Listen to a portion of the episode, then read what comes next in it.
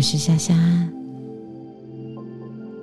今天要为你说的这件故事，是《名圣经》中班超出使西域的故事。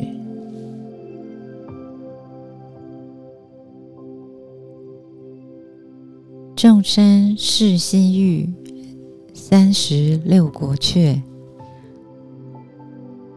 这段经文要讲的是班超投笔从戎，志气崇高，出使西域，招抚了三十六国的故事。班超字仲深，他是西汉时期知名的军事家跟外交家。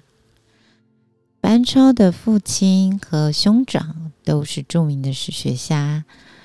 他的爸爸跟哥哥所编撰的《汉书》是中国的第一代断断的第一部断代史，家学很渊源。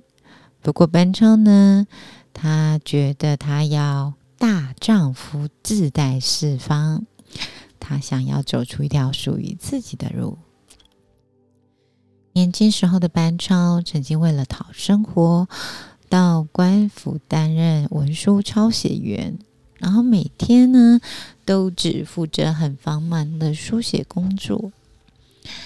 有一天，班超抄写着、书写着，觉得有志难伸，发愿说：“男子汉大丈夫，应当效法父子戒、张骞等英雄，建功立业，报效国家。”不能如此通过，于是就决定了从军报国。啊，这是我们常听到的投笔从戎的典故。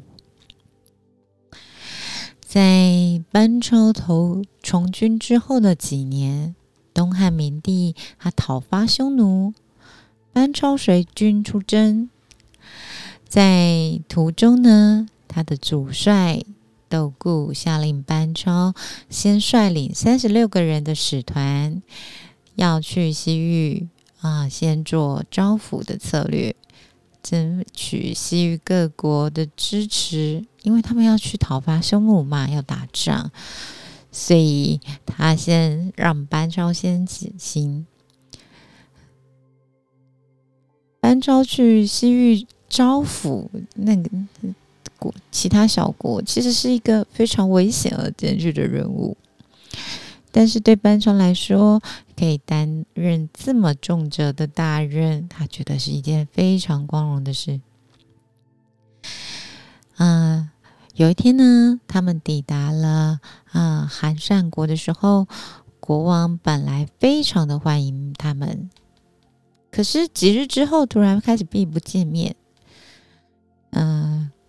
感觉敏锐的班超就感召召集他的伙伴说：“国王的态度先热后冷，显然匈奴已经派人来拉拢他了。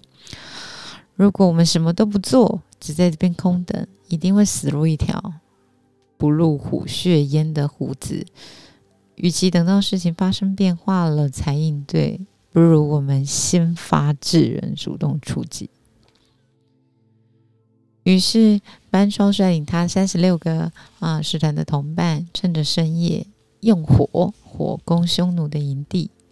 凭他们三十七个人，竟然击溃了匈奴使节两百多个人。经这个战役，汉使节团的骁勇善战就震慑了这个国家。国王立刻表示：“哦，愿意臣服他大汉王朝啊！”班超的威名也在西域诸国间传开，嗯，甚至远播回国。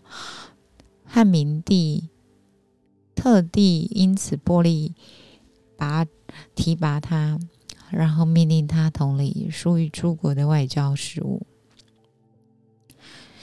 之后呢，班超他以高明的外交手腕，一一招抚了西域诸国。在班超经营西域的三十一年之间，西域诸国的王的王国国王都对班超非常的礼遇，而班超很一心贯彻汉明帝的命令，忠心不二，没有做其他多想的。班超最后留名青史，被誉为定远第一的一代忠臣，也因为他的高明外交手腕跟坚定不移的志节，他让。西域的百姓拥有了数十年的太平生活，因为西域各国的国王在他的手腕下，其实很长期的征战就暂停下来了。班超投笔从戎后，随将军出击北，匈奴又奉命领队出使西域，在。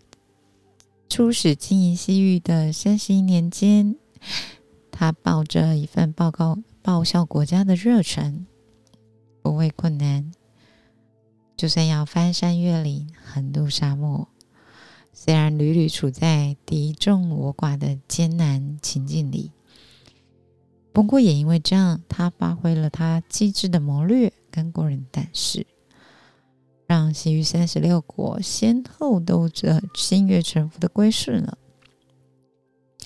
巩固了西域的安定跟丝路的畅通。班超在遭遇困境为难的时候，依然坚守着当初他投笔从戎的志向，不因为受到西域诸国的拥戴就辩解。反而贯彻了身为汉朝使节的职责跟使命。《名圣经》里面有一段说：“护国百折不改”，意思是说，身为一位忠臣良将，应该努力捍卫国家，纵使遭受百般挫折，你男人坚守节操，不改其志。这是公职人员服务国家应有的操守，也是为人处事应该遵守的品德。我们期许自己，也期许每一个人，无论他的身份、职业是什么，都能做个对社会有正面贡献的人。